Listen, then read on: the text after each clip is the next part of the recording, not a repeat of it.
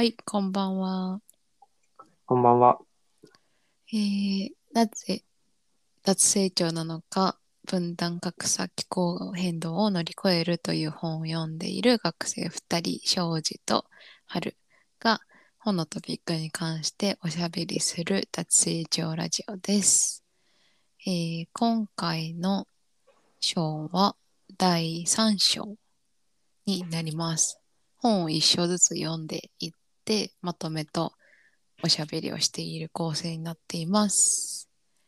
はい、今回3章を担当してくれるのは庄司くんです。はい。じゃあ、あお願いします。はい。りがとうございます。早速、第3章、草の根から変革を起こすってところを簡単に整理したのを話して、で、その後、2人で気になるところをおしゃべりしていけたらなと思います。はい。はい。で、早速なんですけど、本章で一貫して伝えたいことをバシッと 一つにまとめていました。うん。ポイントとしては、個人の希望とか習慣ってのをまず、こう、変えていったり、発信していくと、その後、まあ、周囲の人たち、人々のネットワーク、交流っていうのを生み出していって、で、まあ、最終的に制度の改革とか、つなげることができるし、そういうことを実践しているコミュニティとか、場所、プロジェクトがあったりするよっていうのを、具体例を多めに紹介している章になっています。うんでもまあ具体例全部紹介してる時間もないので、ざっとどんなことを実践しているのかみたいなところを紹介していければなと思います。はい。はい。でですね。えーっと。で、まあ、本書の主張としては、ちょっと今こと、レジュメには書いて今いないんですけど、草のレレベルの活動に注目して、この本書の脱成長論っていうのを展開していきたいと。うん成長を追求しない精神のもと、新しい常識、コモンセンスっていうのを日常的に実践している人々から、私たちは学んでいく必要があります。で、まあ、どうやってそういったその発想とかにしていったらいいんだろうっていう答えとして、著者たちは観察と、それを踏まえた理解することっていうのを挙げてます。なのでまあ、何度も繰り返すんですけど、この章では例を見てって、そこから、それの人たちをまあ観察して理解していこうっていう章になっています。はい。はい。ほんで、まとめるにあたって最後の章から説か、まとめてたんですけど、まあ、基本的に、もうそっちの方でも何度も何度も著者たちの主張が多くあったので、冒頭の説2つはカットします。はい。読むときはすごいわかりやすい説なんで読んでほしいんですけど、新しいコモンセンスってところと、まあ、個人の努力から共通の努力へ飛ばして、3節目、共進化の可能性ってところでは、まあそこから、えっと、紹介します。ここでは、デンマークのコペンハーゲンを例に挙げて、特定の行動しやすい環境っていうのは、先ほど紹介した、まあ、個人の希望や習慣、慣習っていうものが、人々のネットワークっていうのを構築していって、最終的に制度の改革にまで至ったダイナミズムっていうのが、あ、共進化。まあ、その相互作用しながら生まれてきていますよっていうのを紹介していました。で、その中で、すでにああるコモンズって次の説では、名もなきコモンズっていうものが成長を目指さない形で経済を再構して、再構築していく基盤になるよっていうふうに言っていて、例えば、保育サービスの需要と供給のマッチングとか、自家製の野菜や料理のシェア、で、病人や高齢者の継続的な見守りとか、住宅地や公園の清掃といった、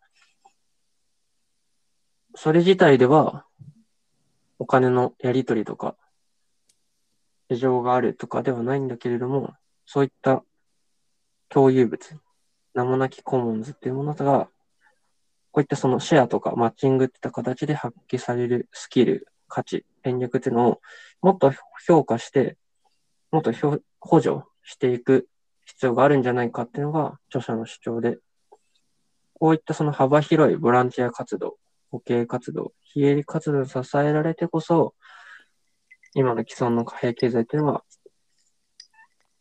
成り立ってるんだよっていうのを言っています。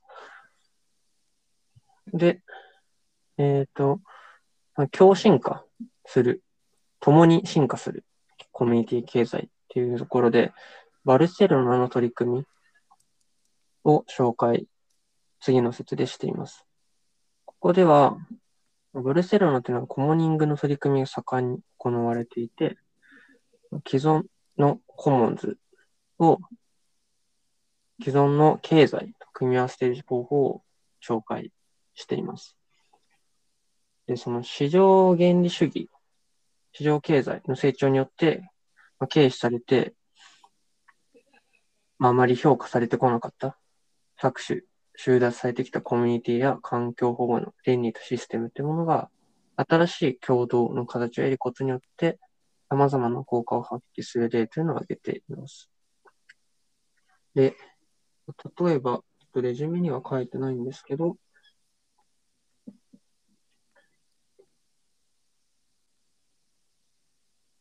えー、まあ、共同組合っていうのがあって、そこの組合になると100%再生可能エネルギーによる電力が手頃な料金で供給されたりだとか、電気自動車のカーシャーリングを利用できるとか、インターネットの接続、怪我をした時の病気になった時の初期治療だとか、そういった、えー、仕組み、交互に面倒を見る仕組みっていうものが、バルセロナの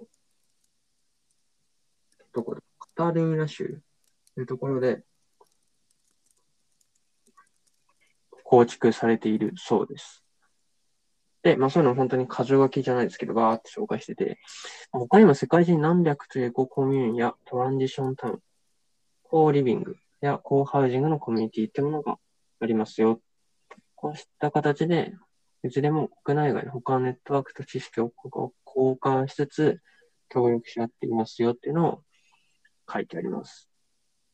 はい、で、えっ、ー、と、そういったものでも限界と懸念として、えー、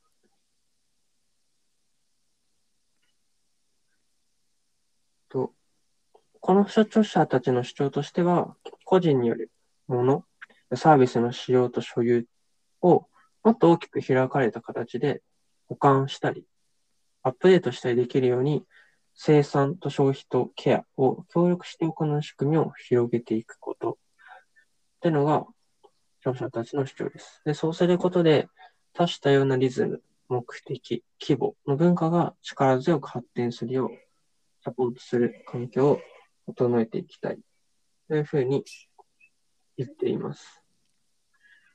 で、えー、そうですね。見出しと、限界っていうのは、なんだろう、懸念。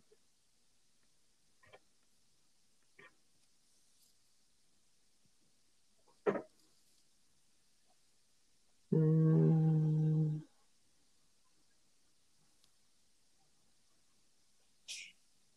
いや、一旦保留。カットで。えっと、続きます。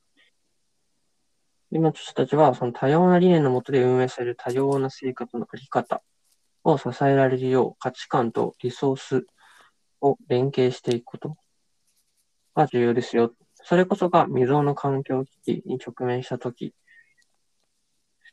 等に、まあ、多様、そういった多様性こそがレジリエンスと適応力の鍵になるというふうに言っています。で、えー、小規模の活動っていうのは、技術革新、ハイテクノロジー、イノベーションのおかげで大きく進歩しているよってところで例を挙げています。デジタルと物理的な生産活動、連携とか、オープンソースのネット上での公開。例えば、なんか住宅の民主化であったり、小規模農家のための農業機械の製造だったり、3D プリンターで様々なものを複製できたりといったことが、え最新のそういったイノベーションと昔ながらの生産組織を結びつけることで、格差や搾取をできるだけ排した小規模かつ地域に根ざしたものづくりを実現しています。でこういったものがまあ実際にあるし、っていうところで、ハイテクノロジーを利用した大規模な生産体制には今後も役割がありますよ。脱成長だからといって、こうテクノロジーの発展、進歩っていうのを否定するわけじゃないんだよっていうのを、ここでは主張しています。で、次の説では、そういった脱成長っていうのは日々の変容から生まれていきます。というところで、本章で紹介してきたその取り組みっていうものが、どうして脱成長への移行を導いていくのかっていう理由を紹介しています。っていうのも、その、紹介してきた取り組みっていうのが、目的とかビジョンみたいなところで、特にその脱成長っていうのを訴えているわけではないらしいんですね。なんですけど、著者らがどうしてこれをこの本書で紹介していったのかっていうのを理由を4つ挙げています。1つ目は、彼らの活動は身の丈に合った生活やコミュニティで成り立つシンプルな暮らしを広めることで、それをコモンセンスとして育み、昇華させている。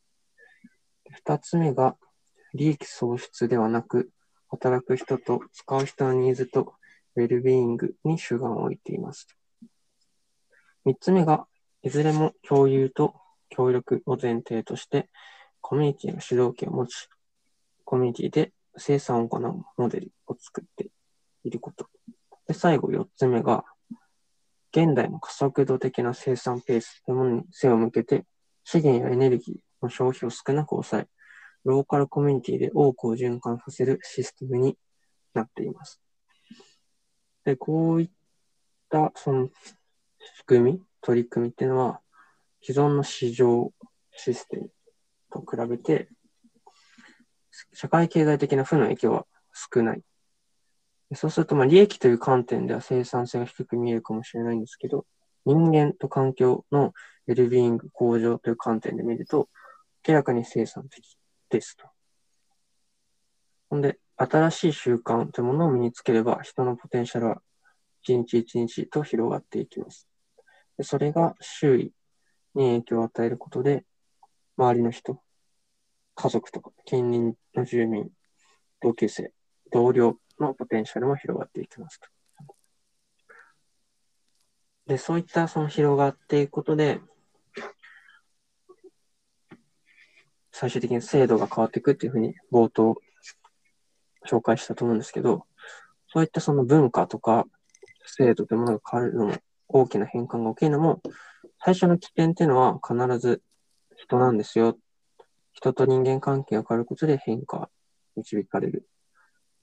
人の思考とか行動とか交流の癖っていうのを大なり小なり変えていけば、システミックに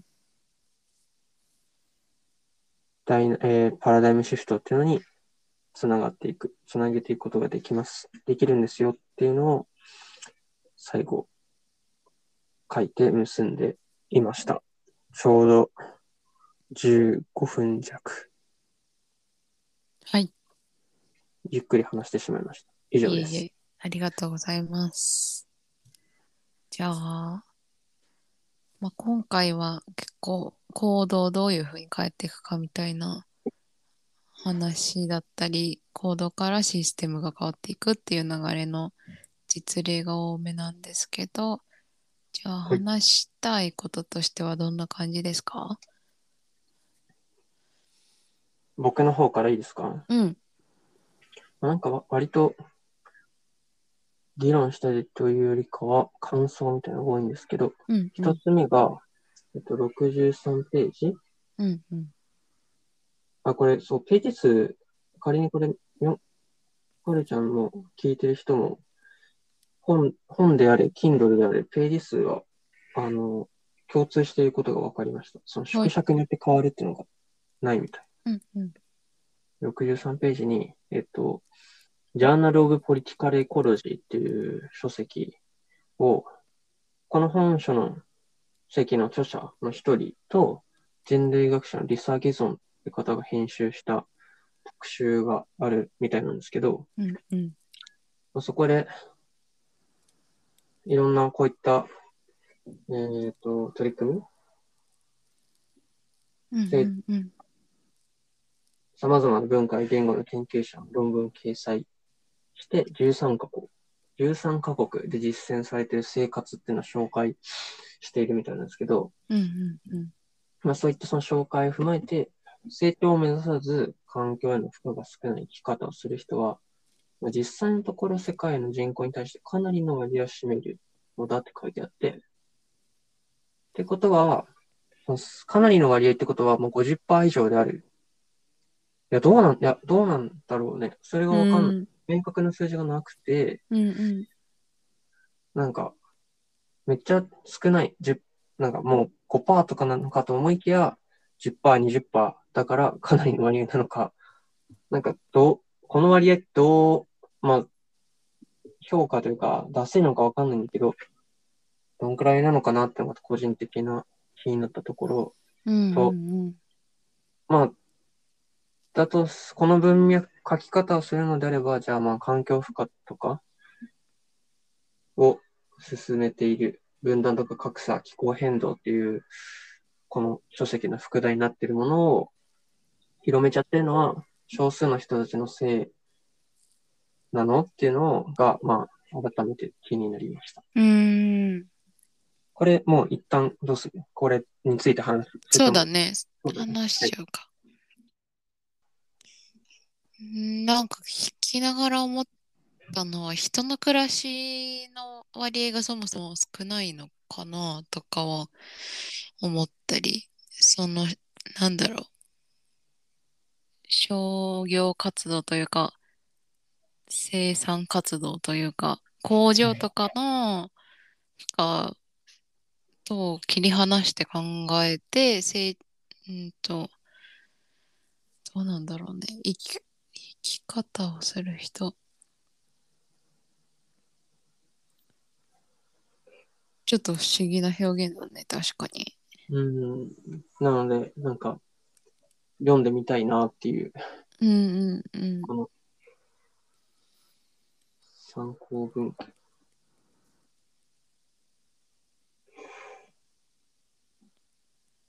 そうだね。3章の2番だから、これだね、Degrowth, Culture and Power,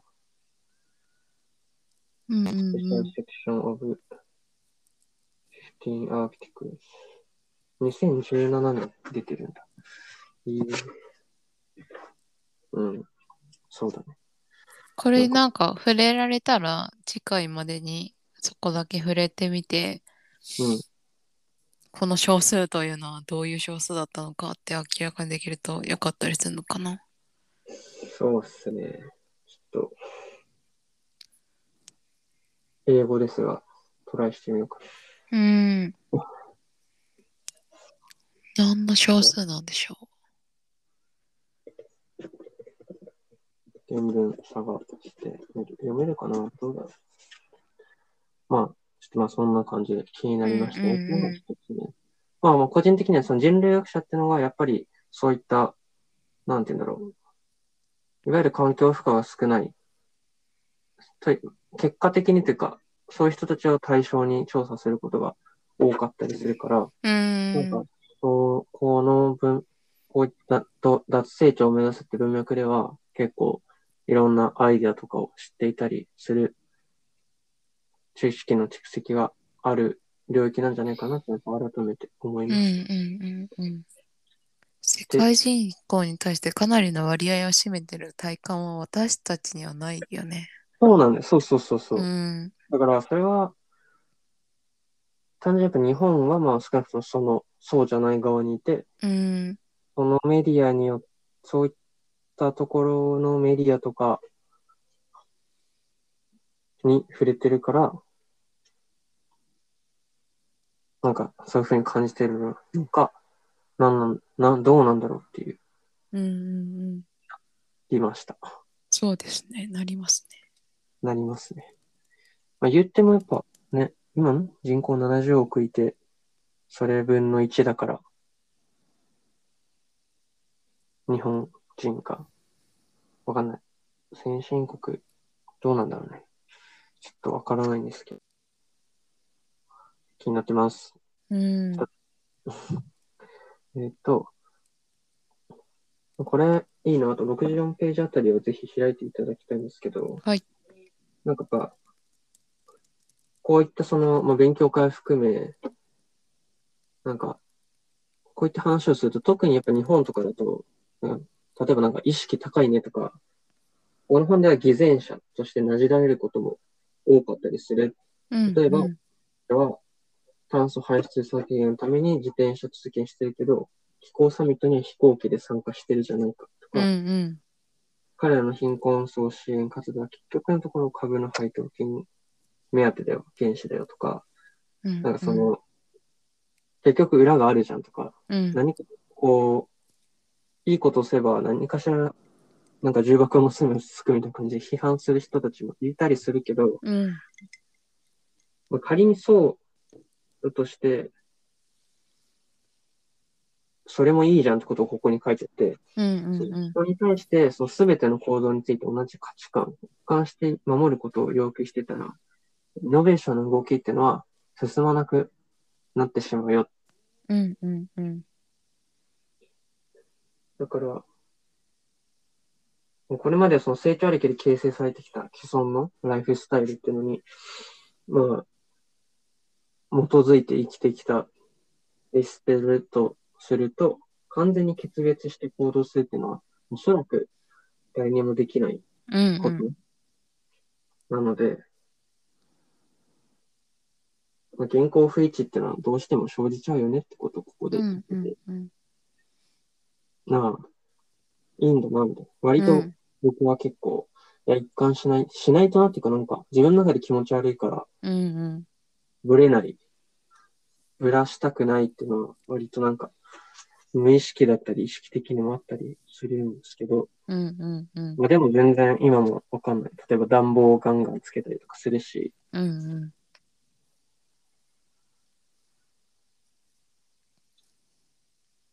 うん。難しいよなと思う自分もいたりするから、あ、いたんだけど、まあなんか、それは少しはしょうがないみたいな。ことを書いてあって、うんうんうんそうだねバランスが大事だということを、ここで勇気をもらいましたっていう話です。うんうんうんなんか普段、こういうところ自分ブレてるなみたいな、あったりする？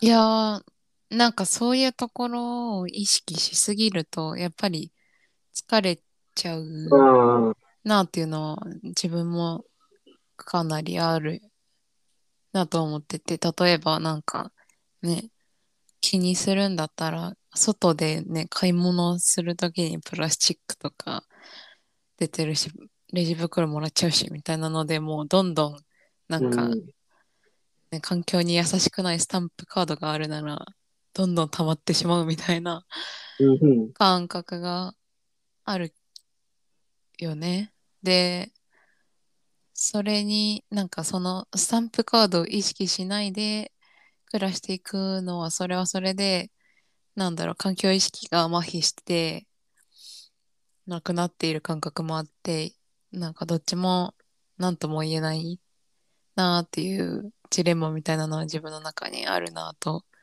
思っていて。でこの表説の文章を読むとああみんなそうなんだなっていううん、安心感というかやっぱり全部は無理よねっていうのを言い切ってもらえるのは結構救われるというかそうですね。本当にそんな感じです。うんですよねっていうですよね。そんでもって、三つ目が、72ページなんですけど、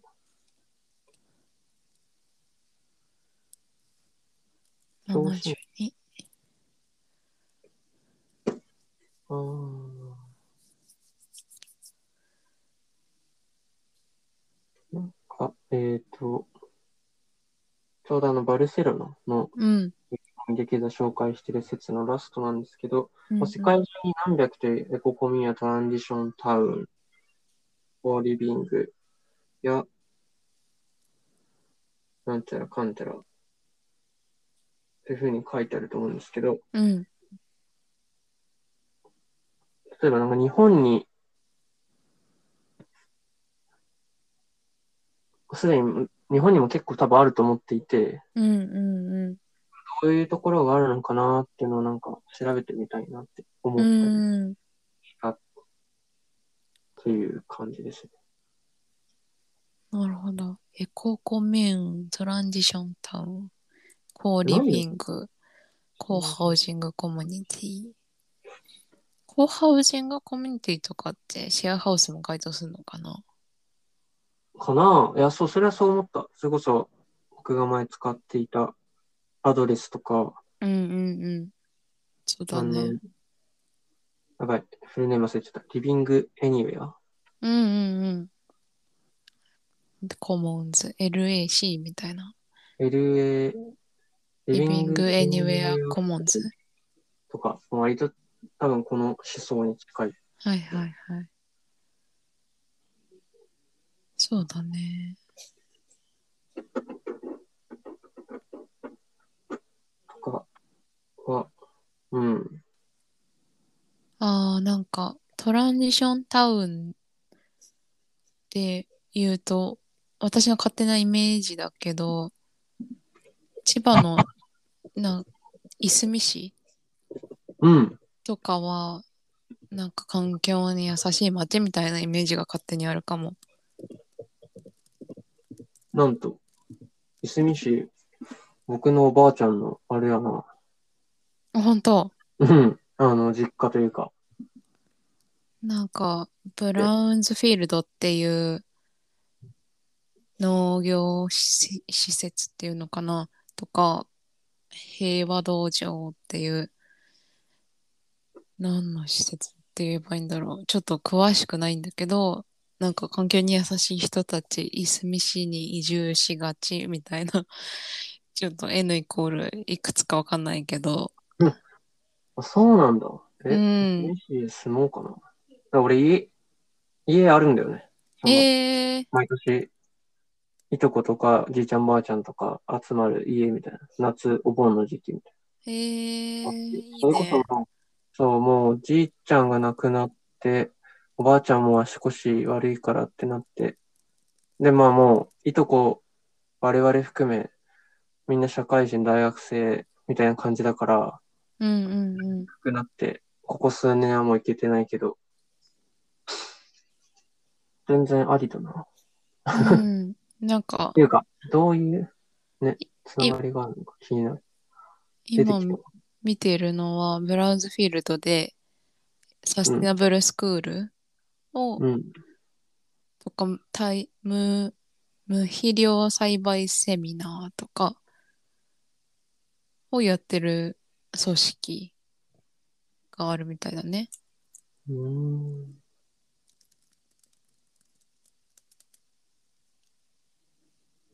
あとはパーマカルチャーと平和道場っていう施設もあるみたいだね。エディブルフォレスト、食べられる森、食料生産、家や小屋を作る技術、修理する技術、エネルギーを得る技術などを地域通貨などの助け合いネットワークのデザイン、地域資源を活用したローカル企業など、地域で幸せに生きられる技術、瞑想、マインドフルネスなどを通じて、本当の自分とつながること、システム、思考など、全体性、ホリスティックな視点で生きるための考え方を総合的に学び実践。なんか近そうだね。うん。なるほど。いすみ市。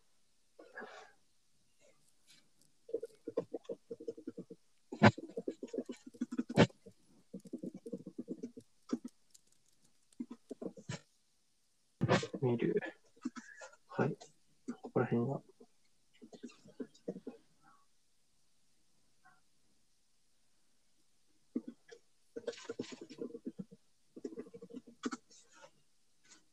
まあなんか、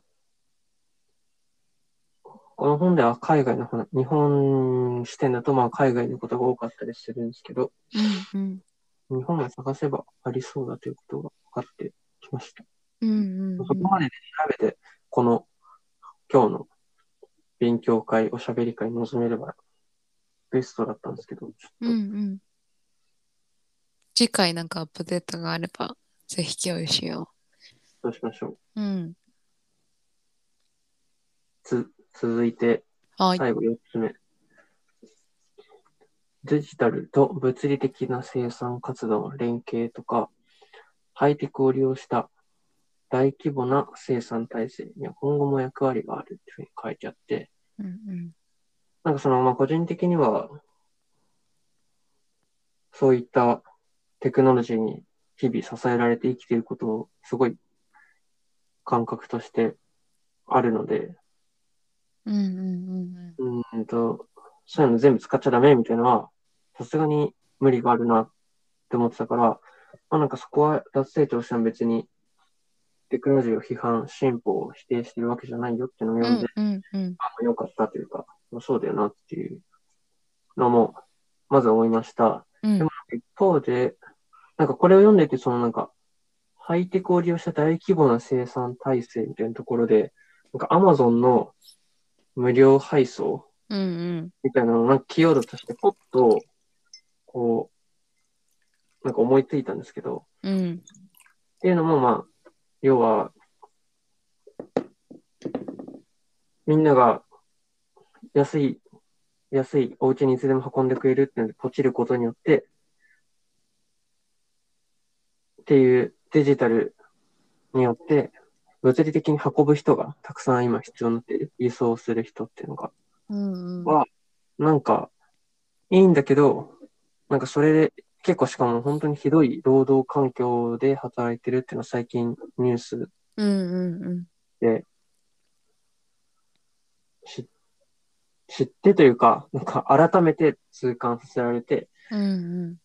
まあ、そうん、そうだよなって思いつつも、これもまあなんか、今みんみんな、ほぼ、わかんない。少なくとも僕の周りの人とかは結構利用してると思うんですけど、うんこれに関しては、ここで言うその生産、何か物を、この、今本の文脈では物を作る、うん物を作る、農業とか建築とか、そういうところに一応フォーカスして書いてあったから、またちょっと外れるのかなわかんないけど、って思って、なんか、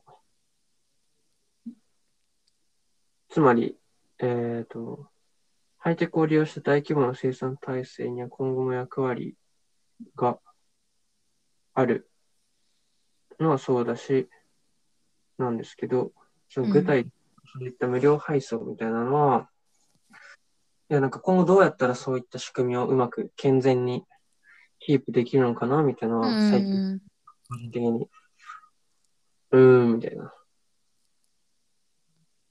うんうんうん。なんか例えば、わからない。ここで紹介されてた、なんかニュージーランドで運営されてる時間、時間銀行うん。っていうのでは、そのコンピュータープログラムを駆使して、うん使った時間とか、貢献した時間の記録っていうのを、まあ計算うんうん。できるらしくて、なんかそういったこととうまいこと、なんか連携して、なんかできないものなのかなとかは、思いました。うんうんうんうん。そうだね、そうだね。なんかそんなところですかね、僕は。うんうんうん。なんかいかがですか？だから最後のその生産体制とテクノロジーのバランスに関しては、なんかそれ自体があると作業が早くなるっていうのは良い側面ではありつつ早くなるからといって搾取される人がいないようにできるとうんうんうん。いいですねって話だよね。そうそうそう。法律性うんうんの先に搾取される人が出てこないうん。うん、それはそうですね。にしていきたい。ね。なんて。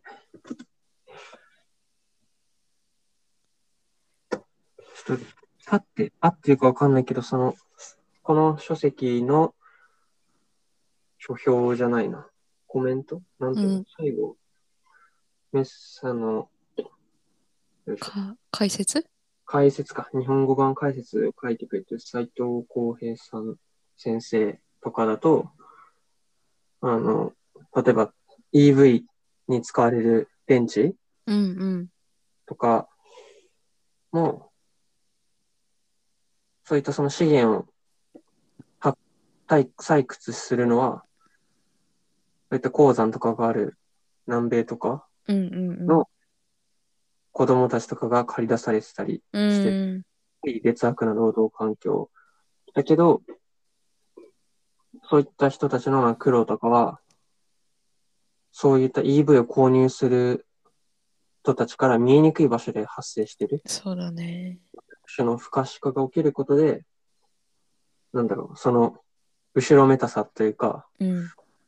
が見えにくくなってるっていうふうに言ってて、うんうんうんうん。使って言ってたかな確か。そう。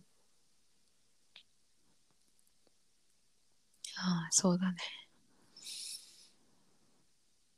私、なんか、まあ、あの、ちょっと話が飛ぶかもしれないけど、何回か前の回で、成長とは何かをひたすら話してた回があったと思うけど、なんかうん。そこの回が一つ出た感じはするよね。なんかそ、うん作業が効率よくできるみたいなテクノロジーの進歩は良い、良いねってスタンスで、うん。その成長はだから良いよねっていう、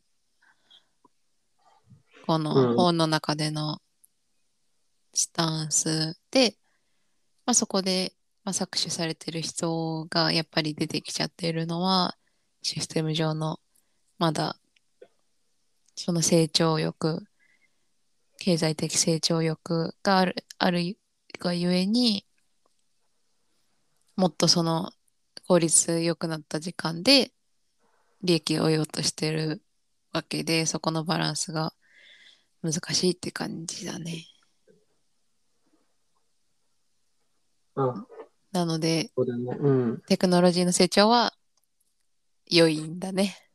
よかったっていう 感じだね。何回か前の私たちに。そうですね。まあ、だから、じょ、じょ、だから無条件に良いわけではなくて、その、バランスというか、うんうんうん。そのさっき言ってくれた搾取がない、うんうんうん。えっ、と、のが、そうですね。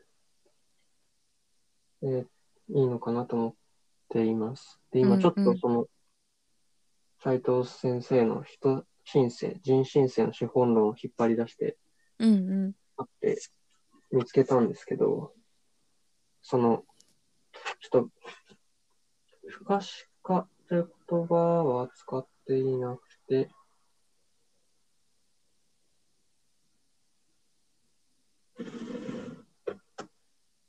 責任転嫁とかを使ってるんだけど、うん。そういうこと。で例えばその、確かにね。資源とかエネルギーの収奪に基うん。づいた先進国のライフスタイルっていうのを、インインペリアル・ルイベンス、あ、これ、ドイツ語かな？読めねえや。帝国的生活様式。ってうんうん。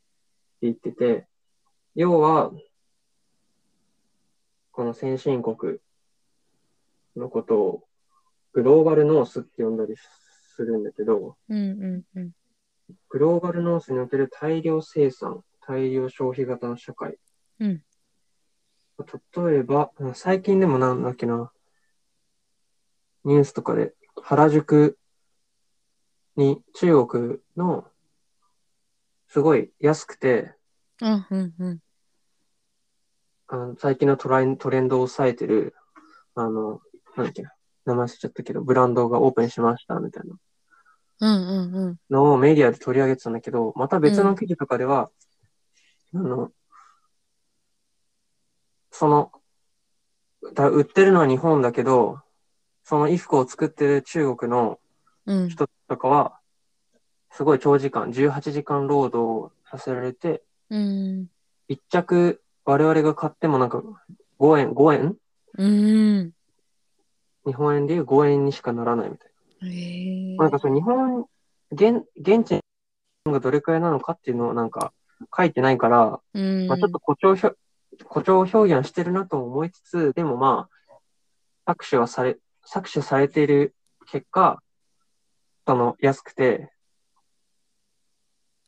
今のそのいろんな、なんだろう、ファッションのうん、うん。服を買える、割、その、できるっていう感じてしまって、うん、うん。あー、みたいな。うん、うん、うん。これ、これも、帝国的生活様式の一つやん、みたいな。うん、うん。もうそれは、なんかなるべくやんないようにしていこうみたいな動きがあるはずなのに、うん、まあ中国、やっぱ中国の企業とかそういうことになっちゃうのかなとかは思ったりした。うん。うん。そうだね。あ、書いてあった。犠牲を不可視化する外部化社会。うん。代償を遠くに転嫁、責任転嫁、うん、でうん、うん。見えないようにする、不可視化してしまうことが、先進国社会の豊かさには不可不可欠だと指摘されて。なるほどですだから自分たちが楽して、いろいろなものを手にしている、すごい遠くで、結構大変な思いをしている人がいたりすることもあるよっていう。ね。うん、うん、うん。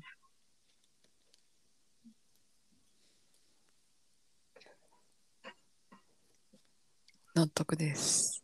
うん。いや、まあでも、今のもうでもほとんどがそれで成り立ってると思うんだよね。例えば、うん、うん。今着てる服もそうだし、食べ物もそうだし、なんか実際に、なんだっけな。こう自分で作っ、何かを作るってことはしてないよね、多分。衣食住してなくない？うん、そうだね。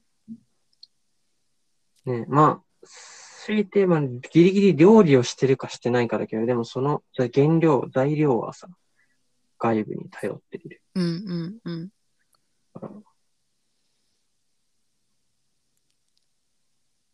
まあ、別にいいいい悪いではなく、なんか事実としてそうだよねっていう。そうだね。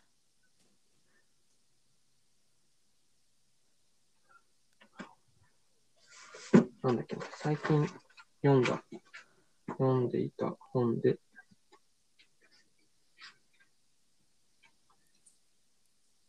生産の機能ってのは、家庭から外部化していったプロセスっていうふうに言ってて、うん、うん、うん。要は、衣服とかって150年くらい前は、全部その糸から作る技術っていうのが家にあった。けど、も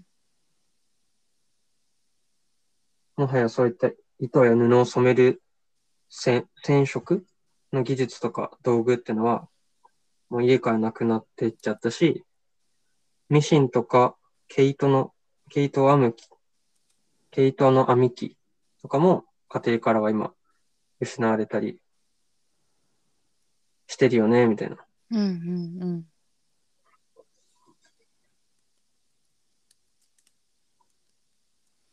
うんうんうんうん、事実としてどんどんその、企業とかやってくれるサービスみたいなのがどんどん増えていくと、うんうん、そういうふうになってそうね。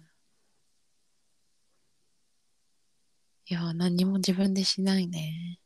うん。うん。そうっすね。なんで、えっ、と、何の話かっていうと、ハイテクを利用した、する上で、生産活動、何かを作るっていう活動には、なんか関わりたいな、というふうに思うった。そうだね。食とか、銃とか、なんかしらで自分がね、うん。やっていけるものがあると、そういう生き方では生きやすそうだよね。経済に頼らずの第一歩。うん。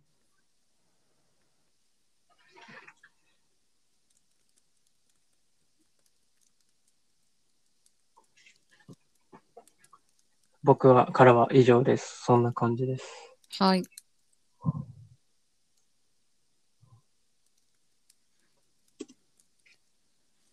はるちゃんが挙げてくれてる一つ、70ページ。はい。ああ、結構なんかこの本の中に家事とケアワークっていう言葉が出てくるんですよね。うんうん。その、女性に押し付けられていった家事とケアケアワークみたいな表現が多い印象なんですけど、結構あったね。うん。うんうん。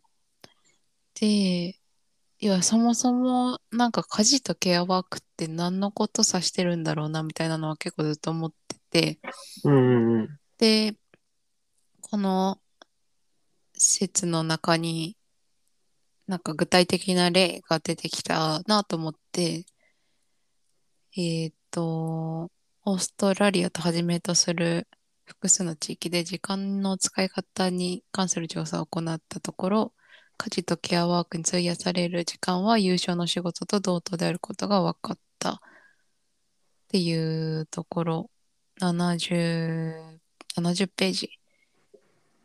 で、えっと、貨幣交換を伴わない活動の大半は人の悩み事を聞いたり、自分もしくは友人の家や車の修理を請け負ったり、野菜の栽培や食事作りをしたり、ボランティア活動することに使われていた。うんんんっていうので、その、貨幣交換を伴わない活動の大半の具体例が、家事とケアワークの具体例と一致してるのかなっていううん。認識をしたんだけど、合ってるんじゃない？なんか、うんうん、だから家事って一括りにされちゃうけど、うんうん、まあ、そんなんいっぱいあるわ、みたいな。うんうんなんか、だからそれをここでは、名もなきコモンズとかって呼んだりしてるけど、うん、うんうんうん。ここでも人に悩み、頼み事を聞いたりとか、修理を請け負ったり、なんとかまあ、言葉はあるけど、まあ、全部その、でここではそれをね、ケアワークって言葉も使ったりしてるけど、うん、うんで、はるちゃんとしてはそこで今書いてくれてるのが、はるちゃん自身ケアワークが得意だけど、お金をもらえないのはおかしいなと思ったことがある。うん、そう、なんかなや、頼み事を、な、人の話を聞くみたいな捉え方をしたんだけど、話を聞くとか、なんだろう、食事作りみたいなところって毎日のね、営みとしてあるけど、うんうん。なんか、どうして母親がやると決められていて、しかも無賃で、うん。なんかね、あの、逃げ恥とか見てるとさ、そういううん。疑問が湧いてくると思うんだけど、あ、なんか、そういえば無賃や、みたいなのもあるし、なんかそれ、それで時間をかなり使ってしまったみたいな一日もあったりすると、うん。なんかすごい労働っぽいことしてるのに、なんか、労働ではなかったな、みたいなこともあったりしたなっていうのを思い出して、なんかその、ケアワークをする女性、働く男性みたいな枠組みが、その、工場労働が始まってから強く根付いたみたいな表現が前の章だったかな、出会ったと思うんだけど、うん。その枠組みの中で、その家事とケアワークが無償でやるものっていうフレームは、フレームがついちゃって、で、そういう営み自体が仕事になりにくくなったのかな、みたいな解釈をして、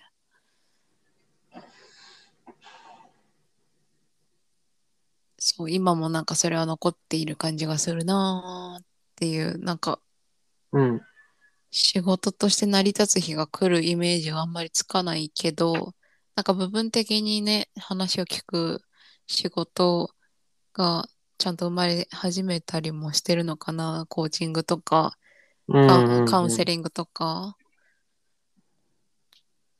とは思ったり、なんかそのフレームからちょっと抜け出そうとしているの様子も伺えたりするけど結構根深そうだなみたいなのを河野章のその部分を読んで思ったなっていう感想でした。ここで言うと、なんだろう。そういったものが、その成長を目指さないような形でう、ん経済を再構築していく基盤になるっていうふうに書いてあるから、うんうんうん。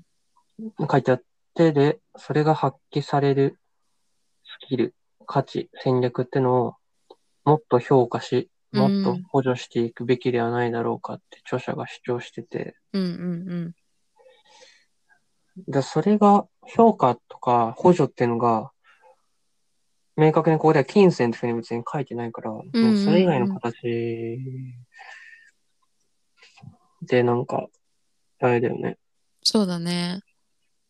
何かができたらいいんだろうけど、うんそういう意味では、コミュニティっていう枠組みの中で循環する。うんうんうん例えば、なんだろう。野菜がもらえるとか、うんうんうんお肉がもらえるとか。なんかそれが多分うまく仕組み化されてるのが時間うん銀行うん。とかなんだろうね。なのかな？なんか人の悩み、頼みを聞いたら、うん。それが時間として自分も得られてみたいな。のはある意味フラットでいい仕組みだよね。そう、そういう評価の仕方もありそうだよね。だから、その時間をまた別の時間に誰かに頼んだりとか、うんうんうん。それは、ね、金銭じゃないもんね。うんうんうん。確かに時間は共有、共通しててすごい、なんか、平等かもね。なんか話してて思った。うんうんうん。ないのかな？なんかこの前会った友達が、えっ、と、熊本で教育系の組織にいる人だったんだけど、うん。地域で時間銀行の仕組みを導入しようとしてるっていう話をしてて、うん。そこで初めて私は時間銀行を知って、ちょうど読んでたら、あ、ここにも出てきたって感じだったんだけど、うーん。そう。日本でもやろうとしてる人たちはいるみたい。でも結構、ワークさせるのは難しいだよね、みたいな話はさらっとだけど聞いて、なんかどこが難しいとかは聞けてないんだけど、まあやっぱお金、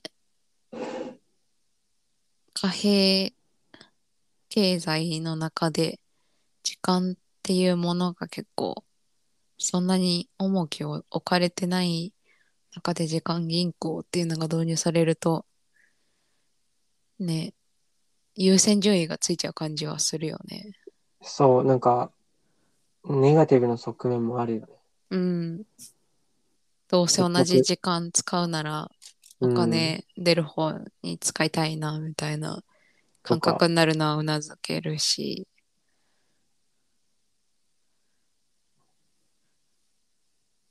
ね、うまくいってる地域がどううまくいってんのかちょっと気になるよね。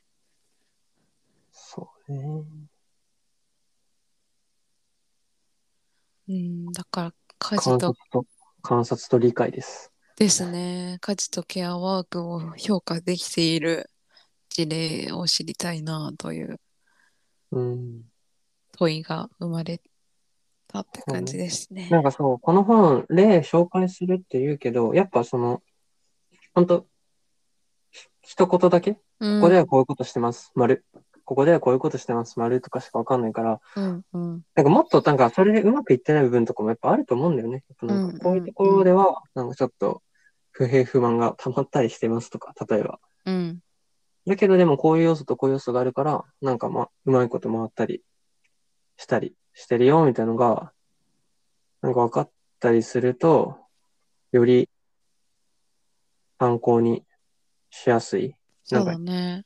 日本にも取り、日本というか、日本、わかんない。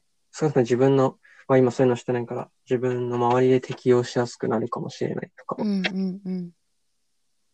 思ったということで、なんかもうちょい、なんか事例を深掘りする回とかやりたいっす。うんうんうん。そうだね。やりたいですね。っていう感じで、ちょうど1時間ぐらい経ったんですけど、うんうん。一回切ります。うん。というか、その、今日はこの回を終わりにして、第4章が、道を切り開く5つの改革。うん。政策の話か、ここから、話していきたいなというふうに思います。はーい。じゃあ今日は、こんな感じで。はーい。ではでは、ではでは、お疲れ様でした。お疲れ様でした。